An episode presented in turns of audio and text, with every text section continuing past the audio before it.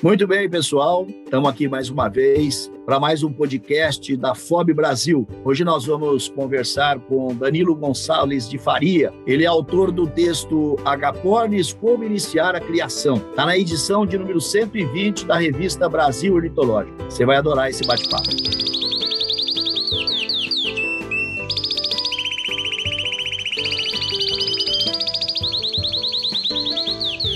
Olá, pessoal. Sou Álvares Neto. Estamos aqui para mais um podcast da FOB Brasil. Nosso convidado de hoje é advogado, criador de Agapornis desde 1998, sete vezes consecutivas campeão brasileiro em eficiência e também campeão sul-brasileiro e Copa Sul. Ele é Danilo Gonçalves, maior criador do Brasil em quantidade e variações da espécie taranta e também é juiz da FOB OBJO. Danilo, seja bem-vindo a mais um podcast da FOB Brasil. Muito boa noite, Neto. Boa noite, ouvintes e espectadores aí. Muito obrigado à FOB, a vocês todos pelo convite. É um prazer, uma satisfação estar aqui batendo um papo com vocês. Vamos começar falando dessa característica sua que é marcante. O maior criador do Brasil em quantidade de variações da espécie taranta. Vamos começar pela espécie taranta. O que seria isso? Então, os agapornis, eles é, é, é, um gênero que é dividido em nove espécies.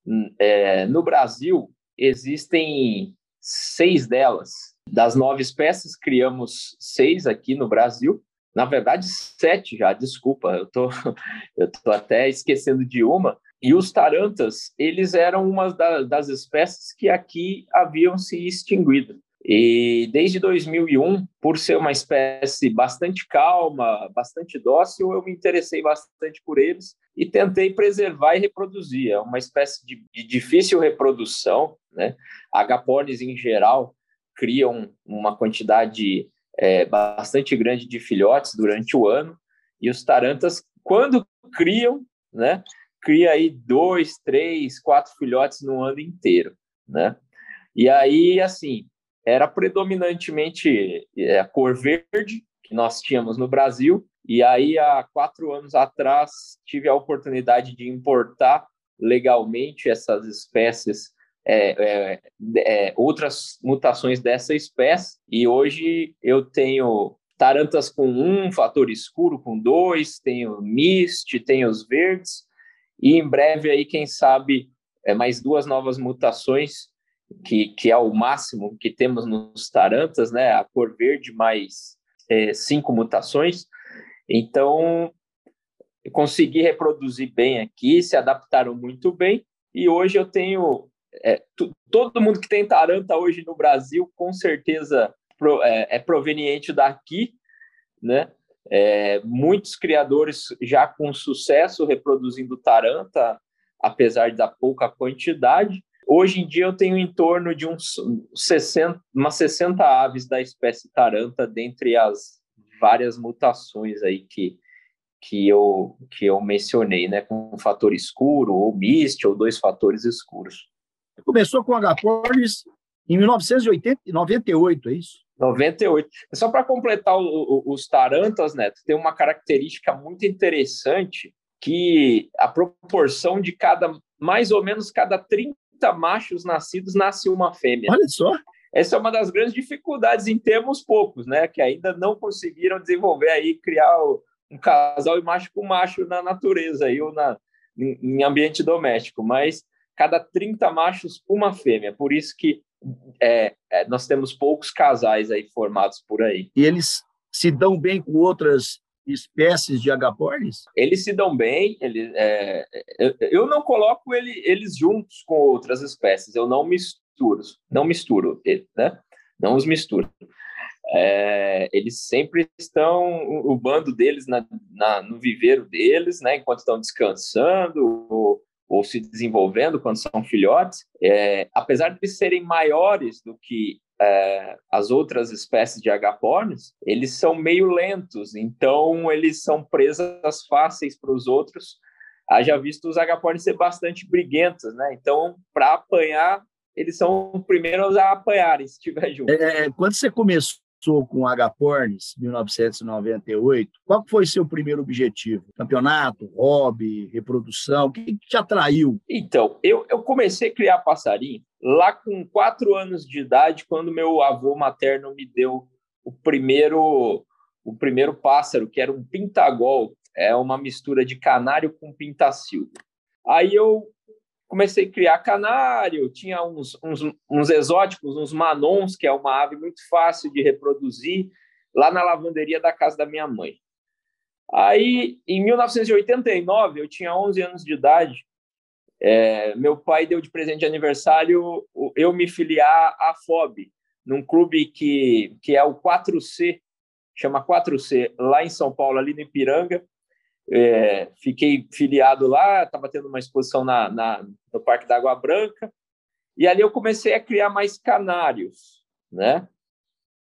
E aí eu era era moleque, eu, eu pegava o excesso dos canários que dos filhotes de canários que eu tinha e enfiava numa gaiolinha e saía vendendo de, de loja em loja no bairro, né, na época lá na... E aí um, um belo dia lá de 98, eu já estava adulto já, eu entrei numa loja que era do Domingos Perestrello, é irmão do, do, do Juvenal Perestrello, que é um, um dos maiores nomes aí dentro da FOB, né, nesse, nos últimos é, 40 anos de FOB aí. E ele me apresentou, ele falou: Você não quer deixar uns canários e levar um, uns passarinhos diferentes que eu tenho aqui? E na época era pouco difundido ainda, né? Aí ele me mostrou, eu achei muito bonito, ele tinha umas variações bastante bacanas lá. E eu levei para casa, comecei a produzir aqueles dois, três casais. E, e na época a gente não tinha internet assim ainda, né? 90, é, dois, é, 98, nem todo mundo tinha internet, não existia WhatsApp. É, é, para descobrir quem era criador, era, era a gente tinha que garimpar, né? E quando eu conheci o criador do seu Oduvaldo Peloso, lá em Araçoiaba da Serra, e do Eduardo Cava, lá em Piracicaba, é, aí eu vi o tamanho que era né, aquela, a, a, a criação deles, e, e, aí fui descobrir que tinham também campeonatos é, que abrangiam aí os, os psitacídeos, os agapornes em geral, e aí eu comecei a me interessar em participar, porque com os canarinhos lá atrás, mesmo sendo criança, eu já ia nas exposições, sempre uma vez por ano, tentar pegar uma dica aí com os mais velhos. Né? Quando a gente fala aqui que você foi sete vezes consecutivas campeão brasileiro em eficiência, o que é a eficiência no pássaro? Para que ele possa ganhar um campeonato, ser campeão? A eficiência em si não é o, o um pássaro isolado. Né?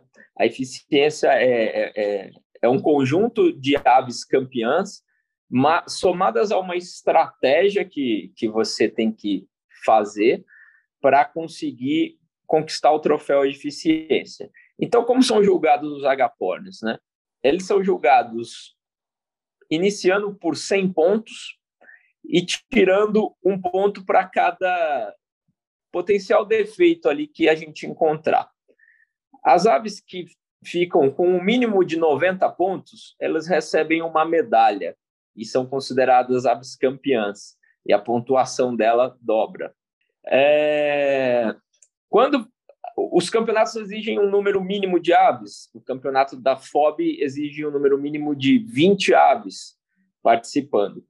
Se você pontua muito bem as suas não só as 20 aves, mas o máximo de aves que você levar, você tende a aumentar a sua pontuação geral. A eficiência seria a sua soma de pontos de, de, de, de todos os seus pássaros, dividido pelo número de pássaros que você levou. Então, é um campeonato muito mais difícil do que você só ganhar na quantidade ou, ou de você só ter uma ave campeã. Né?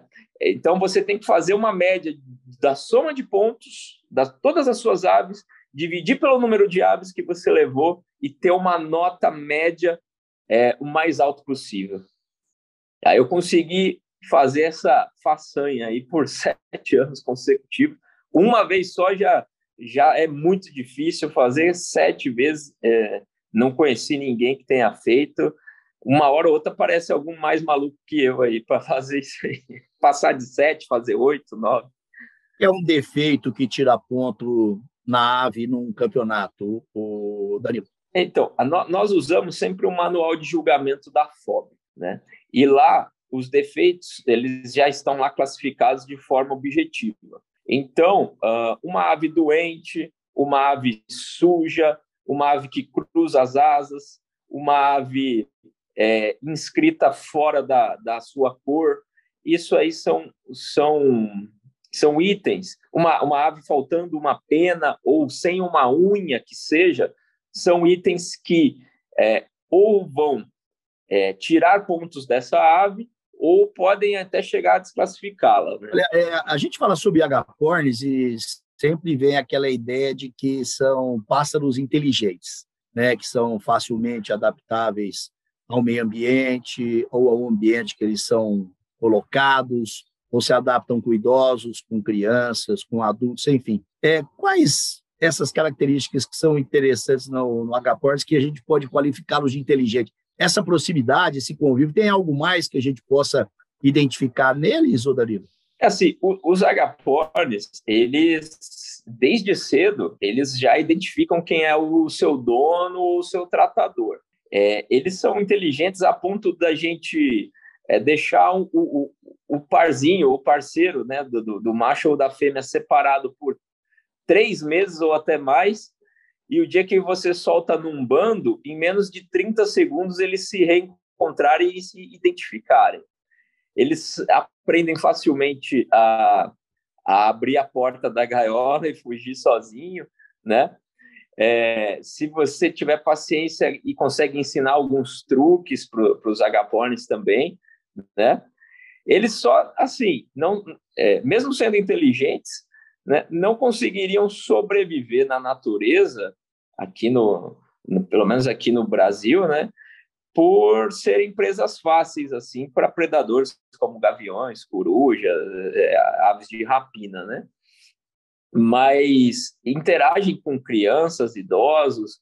É, o interessante é criar a, a, o agapone de maneira solta, porque ele tem a capacidade e inteligência de, de, de voltar de, de ser adestrado de uma maneira livre, né? Então, pessoas ficam com medo, ah, mas meu pássaro vai fugir se eu criar ele solto. Ele não foge, basta ter um contato sonoro com ele, é, aquele contato que a gente, que o criador que cria na para pet na papa desde filhotinho, é, adestrar desde pequeno, pegar e bater a colherzinha assim na xícara, né? Isso aí, mesmo após adulto, se você fizer esse ritual diário, é, essa ave, porventura, vamos dizer, escapar, você fizer. Isso é um exemplo só, tá? Se fizer isso aí, é, é, a ave volta porque ela sabe que ali tem alimento, que ali tem abrigo, então é, é, é um negócio bastante interessante. Algumas aves que até ficam soltas dentro da própria casa, né? Elas acabam acompanhando os adultos dentro de casa, elas têm essa essa peculiaridade. Né? Sim, é, é, podem ficam soltas dentro de casa para quem tiver essa opção. É, pode soltar até no quintal e, e depois de bem adestradas, é, mesmo é, sem necessidade nenhuma de, de cortar ou aparar asas, deixa a ave voar, a ave foi feita para voar. E, e, a ave, com certeza, é, depois de ter aprendido esses é, sinais sonoros, ela, ela volta, assim. Não precisam ficar com medo, não. Inclusive, os agapornis, eles não são propriamente pássaros de canto. Não. Eles são mais pássaros de visual. Isso. Pássaros estéticos, vamos dizer assim. Mas tem uns que imitam sons. É, cantam músicas, essas coisas todas. Quer dizer, se familiarizar, eles podem até cantar também, né? Sim, é, se insistir, familiarizar e treinar, é, eu já vi alguns, não muitos, né, porque precisa é, a, a, ave de bico torto, é, ela na verdade ela tem a língua arredondada. Então, quanto maior o citacídio, mais facilidade eles têm de aprender palavras novas ou cantar é, é, na nossa língua. Então, você vê que um papagaio ele é grande, ele tem a língua mai, maior, mais redonda, arredondada, eles aprendem a falar mais coisas. O agapornis é um Tem a língua solta, né? Tem a língua solta. ele tem a língua solta. Aí o, os agapornis, eles são menores, mas aprendem. Eu, uma vez, eu, eu uma moça, é, é, quando eu morava em São Paulo, pegou um agapornis comigo, um filhote, ela morava do lado do Parque do Ibirapuera, e tem muito bem TV. Aí um dia ela voltou em casa lá para pegar outro agapornis e o o agapornis dela imitava é, literalmente um TV só pelo fato de escutar os TVs que iam na janela da, do, do, prédio lá da, do apartamento dela. Então eles aprendem muito fácil. Se ensinar, tiver paciência, é, não tudo, mas muitas coisas eles aprendem. Eu vou, por exemplo, adquirir uma primeira ave, por exemplo, mesmo que ela não seja assim para participar de campeonatos, para um trabalho mais assim profissional. Essa ave, ela tem que ser anilhada. Hoje em dia, a gente é, orienta que, no mínimo, adquira um agapornis anilhado, tá? Não é crime ter o agaporn em casa, não é crime manter os seus agapornis na sua residência, nada disso, tá? É, o que nós estamos brigando hoje em dia na legislação é para que se facilite é, a reprodução e, e, a comercialização e transferência dessas aves exóticas e, e, exóticas da fauna estrangeira, né? Porque da fauna silvestre já tem uma legislação melhor encaminhada. É, a FOB vem brigando e lutando bastante por isso e, e a gente já tem muita coisa já é, um meio caminho andado. Em breve, provavelmente teremos novidades boas. Mas para quem vai adquirir seu agaporn, pelo menos anilhado para você saber a origem, né? Aonde nasceu essa ave, com que criador nasceu essa ave. É um criador que é filiado é, a um clube vinculado à FOB, tem como, se, se cair um agapornis no seu quintal e tiver anilhado, tem como localizar aonde essa ave nasceu, né? Isso é, além de ser importante, é bastante interessante. Né? As lojas que comercializam pássaros, existe uma fiscalização efetiva se realmente todos esses pássaros tem as anilhas? Exi não, é, é, nas lojas é, é, é exigido para a loja. Obrigatoriamente tem que comprar ave com anilha. Com anilha, sim. Para a loja, é, para ser comercializado em loja, a fiscalização exige com anilha, no mínimo. Eu chego lá, eu tenho que bater o olho e ver a anilha no pássaro. Tem que ver a anilha no pássaro, para ter esse mínimo de procedência. Né? Dentre todas essas espécies de agapornis, que não são poucas, qual que é a mais indicada para a gente começar. Estamos falando de como iniciar a criação. Qual espécie de agapornis que é, é melhor para eu começar a, a, a criar, o Danilo? É, então, a melhor para começar, que é a mais comum e a mais popular, coincidentemente também é a mais dócil, que é o Roseicolis. O Roseicolis, até aquele lá que é o padrão selvagem, que tem a característica que, que é o mais comum, que a gente vê aquele verde com a carinha vermelha, né? Hoje em dia, nós já temos aí uh, mais de 300 mutações só nos roseicoles, então não necessariamente é, é, vai ser aquele verde com a cara vermelha, mas sendo um roseicoles, ele se adapta muito mais fácil, ele é muito mais dócil. É, as outras espécies, a partir do personata ali, começa que são as aves de aro branco, que a gente chama, Personata fischer nigrigentis lilianes. Não é que não fiquem dóceis, mas é, via de regra, né, eles são menos dóceis que o, que o Roseicoles. Então, quem quer criar para pet, comece por Roseicoles. Aí, se tiver muita paciência, tiver gostado mesmo de, de, de ter ave pet, aí parte para um Personata, para um Fischer. E são aves até mais coloridas, mas vai ter, uma, vai ter que requerer mais uma paciência em dobro aí para domesticar. Comercialmente falando, como é que está esse mercado de agapornis, de pássaros de cor? É, existe uma comercialização grande, existe uma procura grande por esses pássaros, o interesse em comprar esses pássaros? Como é que é o comércio para quem quer não viver especificamente, mas quem quer ganhar uma grana com isso? Assim, via estatisticamente, é, os agapornis são, o, são as aves que, que, que mais, isso estatisticamente, é, trazendo os números da FOB, né? São as aves que, que mais crescem hoje no Brasil, tá? Tanto em procura por informações, quanto pessoas que querem uma ave, ou, ou começar uma criação, ou uma ave pet, né?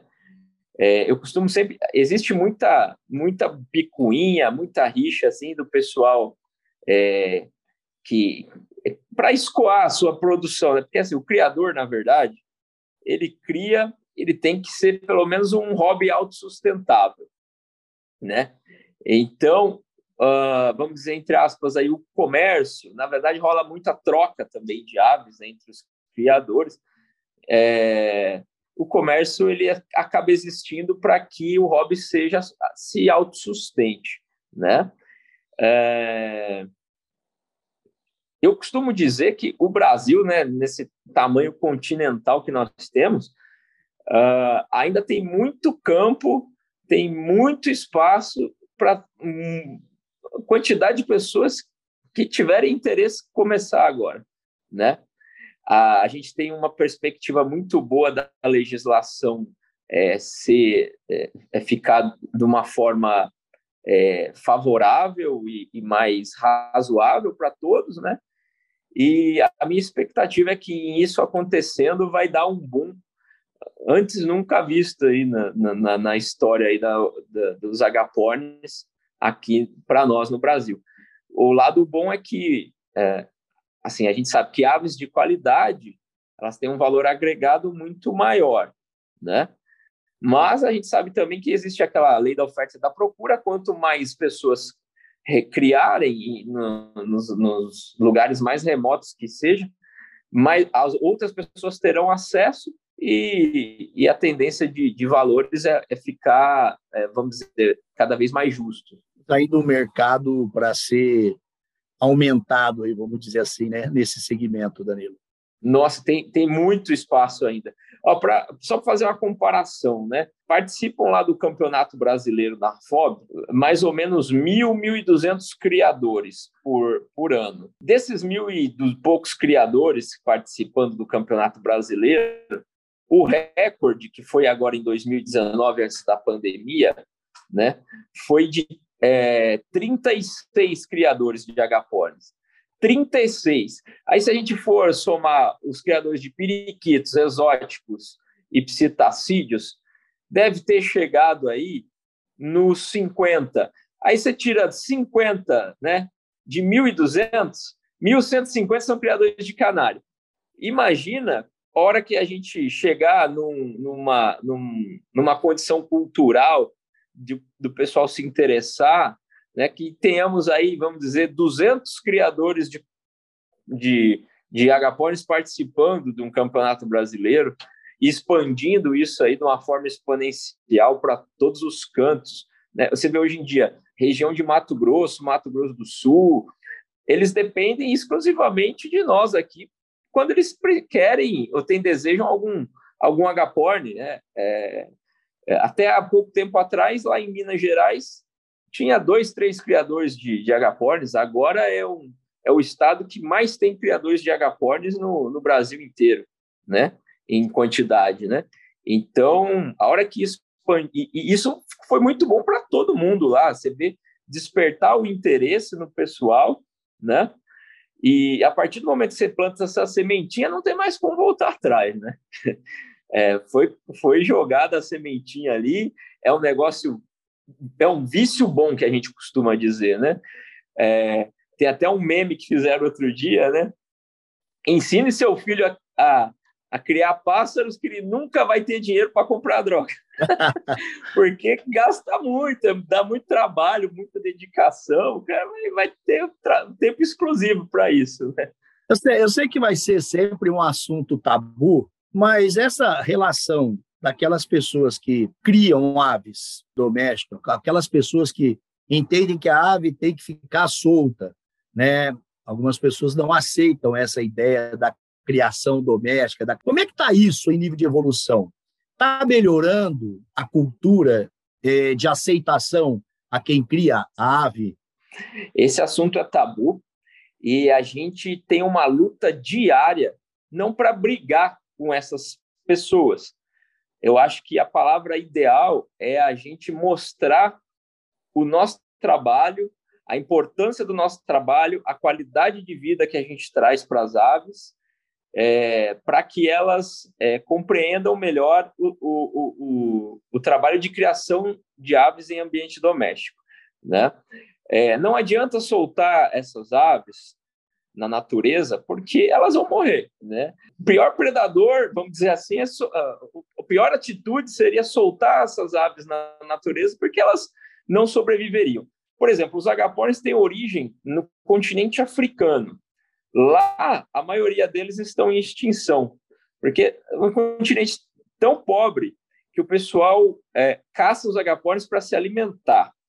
Se não fosse os países que e, os criadores de diversos países que criam os agapornis, se mantivéssemos só lá na África, o país de origem, essas aves, já teriam muito provavelmente próximos da extinção. Então, é assim, diariamente é, existem é, pessoas questionando, muitos políticos se utilizam dessa plataforma ambiental para angariar votos e até manipular as pessoas, porque é um, é um assunto que, que é polêmico e isso gera votos, então, é, é, infelizmente, se utilizam disso de uma forma negativa, é, com, fazendo com que é, rotulem, às vezes, a gente como criminosos, assim, o que não somos, nós, nós que estamos preservando, né? Então, essas pessoas que não ainda não conhecem, assim, a gente convida a conhecer, como funciona, mesmo com toda essa relutância, a gente, a gente entende o ponto de vista deles. É, a gente podia começar a tentar salvar o meio ambiente plantando uma árvore, e aí, quem sabe, um dia a gente consiga chegar nesse patamar de, de, de unir tanto aves soltas, tanto é, é, é, é a, a, evolução genética do, dos criadores que criam por hobby, que gostam do, da criação, é, quanto à manutenção da, da preservação né, ambiental no geral. Hoje em dia, nós temos um trabalho, isso eu digo nosso FOB, né, da arrecadação lá dos 10 centavos por anilha, que são destinados à preservação ambiental. Então, a FOB vem trabalhando muito forte nessa, nessa questão de, de preservação, de recuperação ambiental. Então, a gente não é inimigo da natureza, bem pelo contrário, a gente faz as coisas para que é, é, a, a, natureza se recupere, vamos dizer assim, numa velocidade mais rápida possível, né? Coisa importante, a FOB tem uma, uma participação muito importante, fundamental, nesse processo todo de criação de aves, de evolução em todos os sentidos. Você, inclusive, é fundador da Associação de Criadores de Agapornis do Brasil. Qual que é a importância de uma associação para quem cria? Por que, que é importante o criador ser filiado? O que isso traz para ele de benefício, Danilo? É, então, é, eu, eu, eu, junto com o Túlio Reis, que é um, um juiz e criador de agapornis lá de Belo Horizonte, o, é, o Túlio foi visitar o maior campeonato de agapornis do mundo lá na Bélgica, fez amizade lá e nós lá na BVA e a BVA destinou uma licença para cada país para que fundasse uma associação exclusiva de agapornis, né? E aí nós temos o CNPJ, fundamos a Associação Brasileira dos Criadores de Agapornis no Brasil. Logo no ano seguinte, eu acabei sendo chamado para assumir a diretoria de agapornis da FOB. Na verdade, a Associação Brasileira de Criadores de Agapornis ela pode ter os seus campeonatos de forma independente da FOB, mas também a gente aproveitou e, e, e criou com esse mesmo CNPJ um clube vinculado à FOB para especificamente para criadores de agapornis, né? É, lógico que existem outros clubes que, que, que contemplam aí criadores de agapornis, mas nós fizemos isso para para poder, aí você perguntou da importância, né? Para poder trazer a informação de uma maneira mais rápida, mais fácil e mais eficiente para a pessoa que quer virar um criador ali de agapornis, ou mesmo para que queira ter só um agapornis e eventualmente é, participar de uma reunião, etc. Então, nós temos aí o site do abcabrasil.com.br. É, é, se não me engano, é o único clube que tem o site no Brasil e assim é recheado de informações muito importantes, relevantes aí para para ornitologia, de uma maneira geral, e como é, e, principalmente direcionada para os criadores de agapolis. Então, aí que vem a importância de estar tá vinculado a um clube. E vinculado à FOB, né? A gente tem feito algumas entrevistas, principalmente com criadores de aves de cor, e sempre é falado que a mutação é algo muito difícil de acontecer. Você já, aconteceu, já aconteceu com você mutações nesse processo todo de criação? A, a, o maior desafio, e eu acho que isso que move o criador, não só é ganhar um, um, um prêmio, etc., é surgir uma mutação nova no seu criador. Né? É, a gente trabalha muito com genética de forma a tentar tirar mutações novas e melhorar as mutações que, nos últimos cinco anos, começaram a entrar algumas, algumas mutações novas no Brasil que, que nós não tínhamos aqui, né? E, e dentre as, quando as mutações vêm, a gente começa a, a, a cruzar essas mutações com, com as que nós temos aqui fazer combinações, né? E eu tive aí o prazer aí de, de conseguir tirar uma das mutações. Fui, acho que fui o primeiro a tirar a mutação é, dentre a espécie Fischer, que é a, a, os amarelos de olhos pretos na mutação turquesa. O pessoal correndo atrás de fazer outras mutações, eu, eu meio que foi na sorte, até, confesso, foi uma, uma sorte meio proposital, mas saiu uma mutação nova e, e não é uma mutação difícil e o pessoal aí já vem já está correndo aí para fazer nos seus respectivos criadouros aí essa mutação que é, que é espetacular, assim, muito bonita. Os agapornis, você disse que são nove espécies, né? Isso. É, é bom misturar ou é bom deixar cada um na sua ali? Não, então, nós, principalmente é, é, os criadores aí que focam em campeonatos, né, a gente preza pela preservação da pureza de cada espécie. Então, uh, os roseicoles, como eu tinha mencionado, eles até cruzam com as outras espécies, por exemplo, as de aro branco, e elas produzem filhotes que a gente chama de mulas, porque são filhotes que, que são inférteis. Eles não vão é, é, propagar ali a, a, a, família, né? Só que dentre as quatro espécies de aro branco que existem, os personatas, os fichas, lilianes e os negrigenes, eles se reproduzem entre si, se deixar, e reproduzem filhotes férteis que vão é, alterar totalmente as características da, é, específicas de cada espécie, né, do padrão de cada espécie. Então a gente até abomina isso aí, que, que seja feito isso, a gente trabalha, todos os criadores têm a plena consciência aí de, de, de, de fazer, de deixar a ave sempre pura e, e eu peço assim, e, e, eu acho que o pessoal vem fazendo sempre que puder, oriente o criador novo a não misturar, a, a, fazer os cruzamentos corretos, que isso é muito importante, senão vira bagunça. Pode haver, inclusive, a, a rejeição, você colocar aves diferentes, de espécies diferentes, a rejeição ou acontece o cruzamento da mesma forma? Acontece da mesma forma, não costuma haver rejeição, não, viu? A rejeição pode acontecer muitas vezes até entre as aves da mesma espécie, né? Tem fêmeas mais agressivas que não aceitam machos nenhum, então pode acontecer. Às vezes o pessoal quer criar e fala: é, Poxa, não consegui criar, as aves são da mesma espécie, vou trocar esse macho porque ele é muito ruim. A, a culpa sempre é do, do macho, né? E, na verdade, a fêmea pode ser muito agressiva e não deixa o macho popular. E o macho pode ser muito bom, e, e às vezes a pessoa descarta um macho, pega outro e acontece a mesma coisa. Então pode haver rejeição dentro da própria, espécie. Né? A criação ela tem várias etapas. ela não é uma coisa tão simplista como parece, né? Tem lá um ambiente, né? O criador, a alimentação, tem o ninho. No artigo você coloca legal isso aí, né? mostrando exatamente que tem que haver uma combinação de fatores e condições para que a criação tenha o seu êxito, né, Danilo? Exatamente. Existem, dentre os próprios agapornes, é, tipos de alimentação diferente, né? Então, a gente tem que tentar fazer uh, a junção de, de todas as características aí de manejo positivas para se ter sucesso. Então, tem espécies que um ninho quadrado vertical resolve, tem espécies que vai, é, é, é se adaptam melhor em ninho em L, outras em ninhos é, horizontais de madeira escura.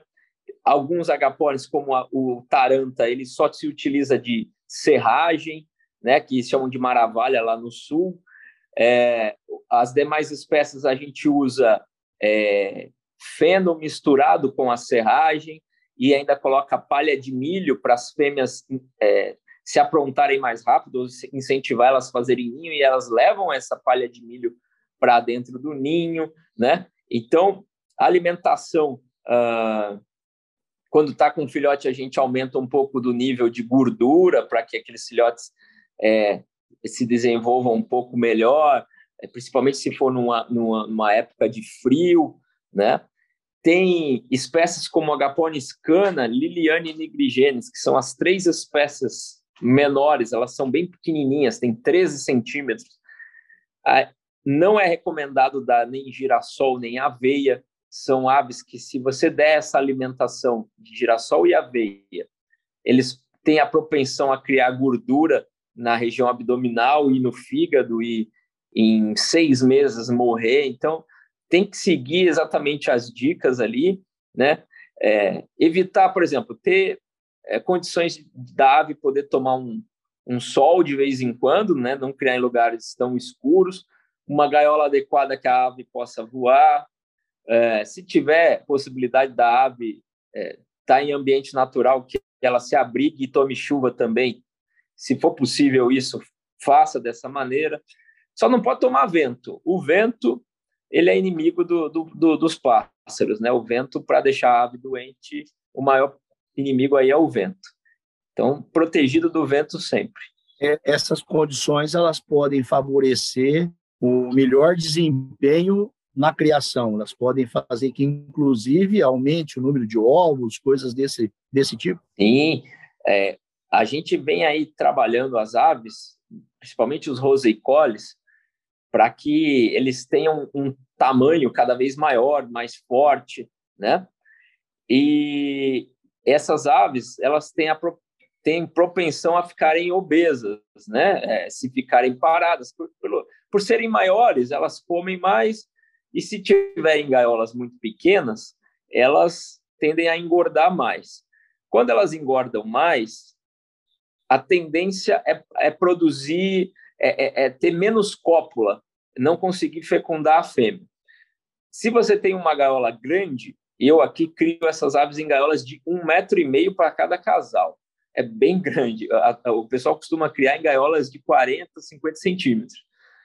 E aí, uma ave, mesmo sendo grande, ela não vai, é, é, pelo menos ela vai ter menos chance de engordar tanto, ela vai fazer mais exercício, e, consequentemente, vai ter mais força e mais resistência e mais capacidade ali de copular com a fêmea e, e, e acasalar. A mesma coisa a fêmea, né? O, o aparelho reprodutivo dela, se ela voa mais, desenvolve melhor, acumula menos gordura na região da cloaca e é, coloca os, mais ovos até, e, e os ovos costumam estar cheios, né?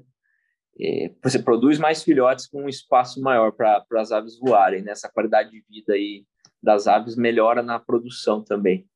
Danilo, o, o, o, ninho é sempre aquele padrão de madeira, aquelas condições que a gente conhece ou, ou vê mais é, é, de forma mais comum. É esse o ninho ideal? É, o ideal é que o ninho seja de madeira, tá?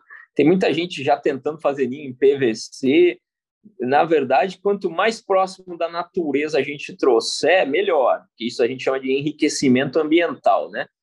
Você colocar até o ninho, às vezes, dentro da gaiola e o pássaro rói ele inteiro e acaba fazendo o ninho num cantinho que sobrar. Se ele escolheu assim, o importante é o pássaro estar tá, tá feliz ali, né? Então, ninhos, é, tem, tem gente que usa ninho horizontal, tem gente que usa ninho vertical. Né? A gente já é, cientificamente comprovou que o ninho vertical ele ajuda tanto a fêmea a chocar os ovos de uma menor, melhor maneira, porque eles não se espalham, e os filhotes demoram mais a sair do ninho, e quando saem do ninho, já saem é, mais formados, melhor formados, né? E, e, a chance deles caírem, se machucarem é bem menor, já sai voando, né? No ninho ele, ele é mais baixinho, corre o risco do filhote correr para o lado, cair, você passar um dia sem olhar o criador e, e uh, não, não, não dá tempo de, de pegar aquele filhote e voltar, às vezes está frio e pode perder o filhote, né? Mas eu indico um ninho vertical de no mínimo 20 centímetros de altura. Eu era menino, a gente pegava aí uns filhotes e a gente alimentava eles. Eu acho que eu alimentava errado, porque eu estou vendo aqui que existe uma forma de alimentar diferente do que acho que a maioria acredita e entenda que é alimentar um filhote. Ou a gente usava seringa, ou a gente fazia papinha e falava, enquanto não encher o papo, não para de dar comida para o filhote. Como é que é essa coisa de alimentar filhote, que é super importante, inclusive, para que eles sobrevivam. Sim, não, e hoje em dia, né, não tem nem necessidade de se fazer a, a, a papa, né? Já existem papas prontas por aí, com um alto nível proteico, energético, assim, que a gente não precisa mais misturar fruta e tal e coisa na papa. E para quem está começando, a gente indica que vai alimentar o filhote, alimente na colher. Se for alimentar na seringa, existe um, um, uma divisa ali da, da, da, da, parte da ave que, que se você errar, vai para os alvéolos pulmonares ali. Então, você pode afogar né? E aí tem essa questão do pessoal querer alimentar melhor a ave, ao invés de dar, vamos dizer, 5 ml ou 3 ml para cada vez que alimentar, querer dar 10, e aí essa, esse líquido com papinha ou papa, né, é, é, voltar e entrar nessa, nessa região dos pulmões, aí acaba matando a ave. Né? Então, é compra a, a, a papinha pronta, ela é de morna para quente, ela não pode ser fria nem quente, ela tem que ser morna para quente, e ela tem que ser é, é, uma papa que não seja nem muito grossa nem muito fina ali, né? nem a, a pura água, mas nem muito grossa. 3 ml. Quantas vezes ao dia a gente alimenta? Depende da idade. Depende da idade. Porque quando eles são muito pequenininhos, você tem que alimentar com menos papa e mais vezes ao dia. Então, o bichinho tiver lá 20 dias de vida, você vai ter que alimentar ele pelo menos seis vezes por dia, né? Aí, quando o bicho já está quase independente, lá com seus dois meses e meio, três, você está alimentando só duas vezes ao dia, com 5 ml por vez, já está suficiente. Aí ele já está começando a comer sozinho, né? Para sair da papa e chegar nos grãos, quanto tempo? É, então, na natureza, quando os pais vão parando de alimentar e eles começam a. Na natureza ou na gaiola, né? É, com 55 dias, o agapornis já está ficando independente. Quando a gente trata na papa, eles começam a ficar meio sem vergonha.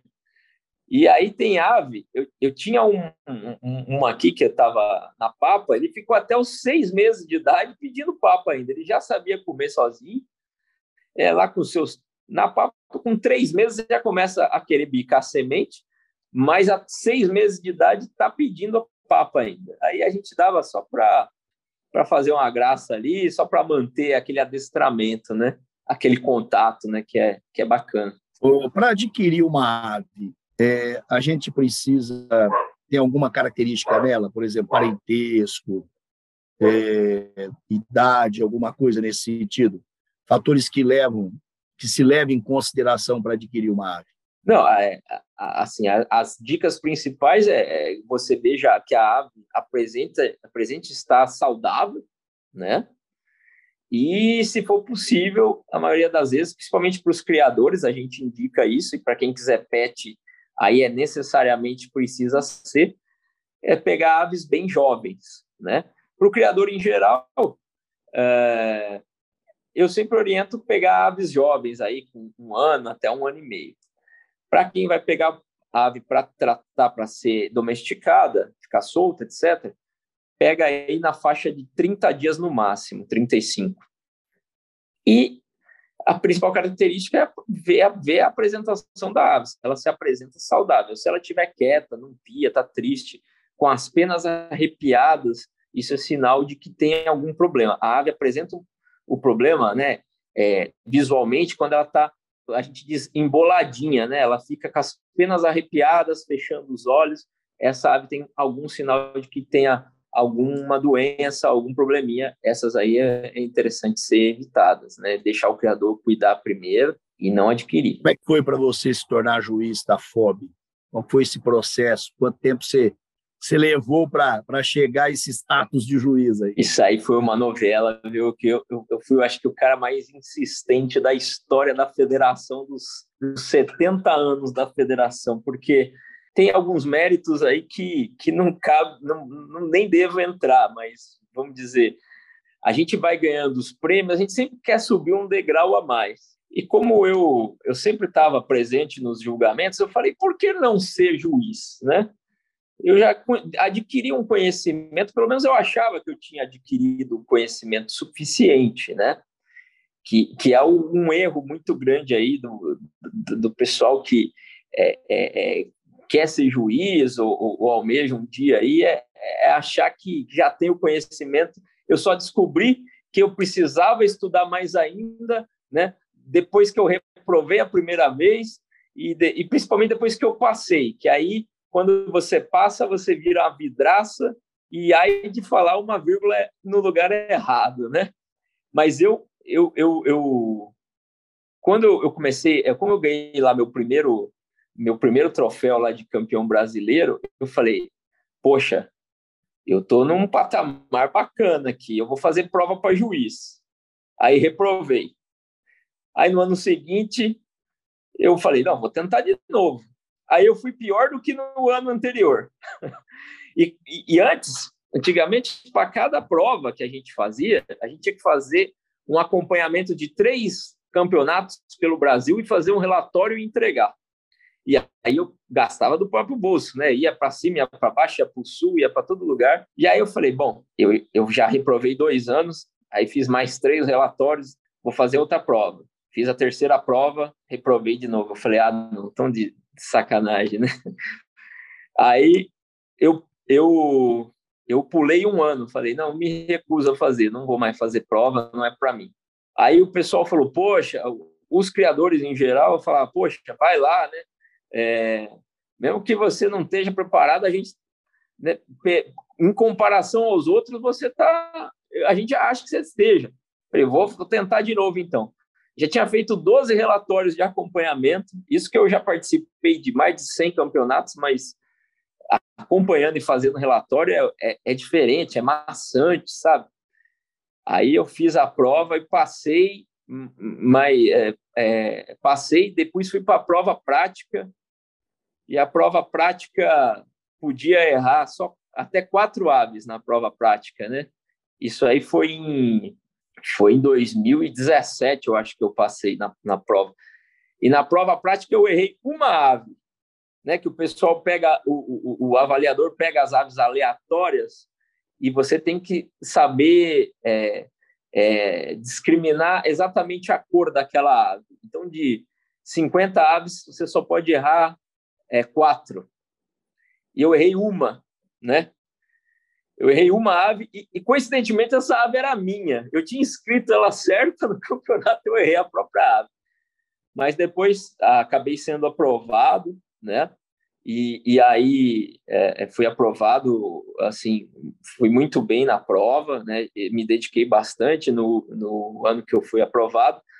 E aí, logo na sequência, a FOB me convidou para ser é, é, é, diretor de, do segmento de agapornis, a OBJO me convidou é, para ser é, o diretor técnico também da, da ordem, e hoje em dia é, sou eu, eu que faço as provas para quem quer ingressar na FOB aí como juiz, né?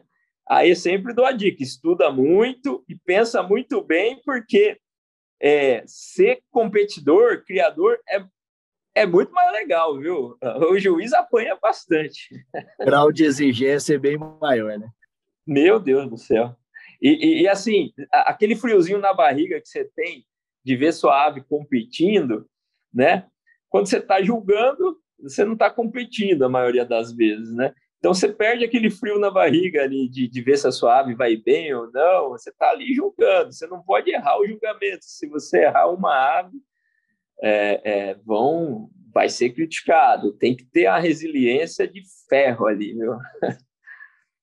Ô Danilo, a gente é, sempre fecha os podcasts com uma pergunta intimista. Eu faço aí uma leitura da, do entrevistado e na última questão eu coloco uma questão mais subjetiva para ficar mais à vontade, até para para se soltar um pouco mais, não ficar muito preso às vezes a, a, ao roteiro propriamente da entrevista. Mas você cria aves faz tempo. Você é um criador de aves, você vê a reprodução, você vê acontecer o processo de criação. O que te dá prazer nisso? O que, que isso significa para você, para a tua vida? Você é um advogado, você tem o teu dia a dia, você tem o teu cotidiano. O que esse esse outro lado de criador de aves traz para você de contribuição para a tua vida? Olha, é, a nossa vida é, é corrida mesmo, sabe? É, é um estresse diário, é, muito, a gente vive resolvendo problemas mais dos outros do que dos nossos. Eu acredito que é, eu sempre me comparo aí, é, tem muito pouco problema perto do, dos problemas que eu tenho que resolver das outras pessoas, né? Acho que Deus abençoou muito assim a, a, a, minha vida, a vida que eu tenho hoje. Lógico que isso é fruto de, de escolhas que a gente faz na vida, né? Eu já tive propostas de, de emprego em diversos lugares no, Brasil, desde o Rio Grande do Sul até o Nordeste, Brasília, para trabalhar na Califórnia, e eu não fui por causa das minhas aves. Né? Lógico, a gente tem família, né? tem essa questão que pesa bastante dos pais da gente, é, a gente está próximo, mas uh, mesmo tendo se avolumado do, do, do, jeito que se avolumou a criação de agapones especificamente para mim, quando a gente está lá no criador, quando a gente está lá na criação, ali no manejo, a gente esquece tudo que está no mundo externo, sabe? E eu sempre levo comigo assim que a, criação da, da, das minhas aves aqui, principalmente para mim, né, é uma renovação diária da vida, né, que a gente vê ali. A gente é, as aves, elas, a única coisa que elas pedem para a gente é, é, que a gente as trate bem e elas retribuem muito mais assim do que do que aquilo que a gente oferece para elas, sabe?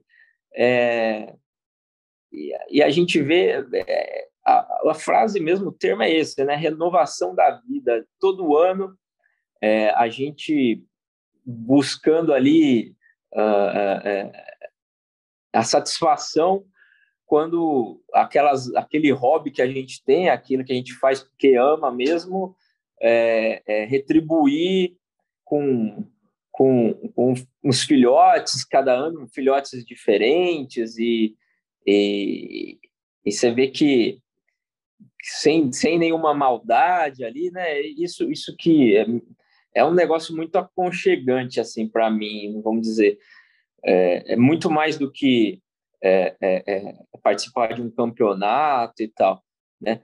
É, a gente fala que os campeonatos, né, eles e a criação em geral é para para fazer novas amizades, para ter um círculo de amizade diferente.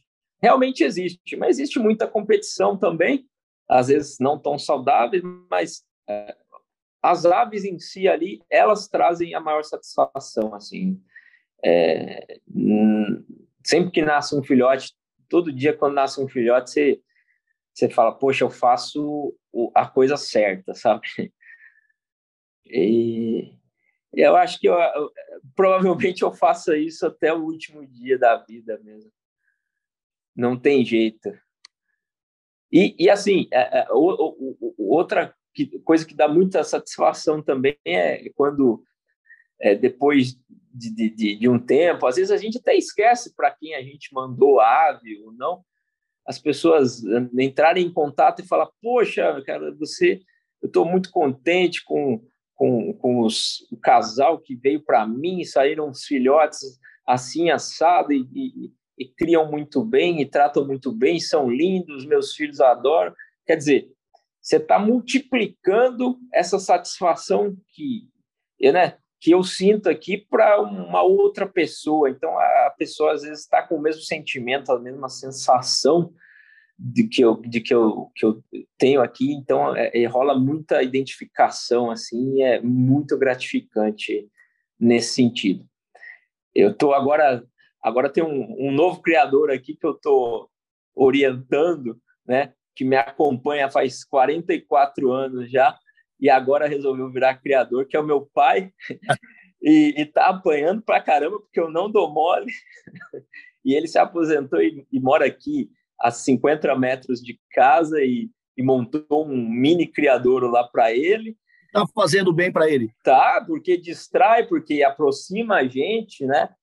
É, e ele é, é, é aí já, já se enturmou com os nossos amigos aí de, da criação também. Quando tem churrasco, ele está participando e já está aprendendo umas, uns manejos. Lá só não aprendeu a anilhar ainda, mas já já está tá voando. Se ele quiser se transformar em juiz, você facilita para ele ou não? Não, foi, não facilito, mas ele, eu brigo com ele até para trocar a água dos passarinhos lá.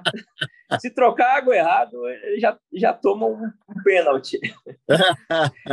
Facilitar para juiz hum, é, é, uma, é, é, um recado que eu dou. Entendi. Tá, a prova, a prova vai ser tão rigorosa quanto para os outros. Sim. Ah, uma, é um aviso até para todo mundo que pretende fazer prova para juiz.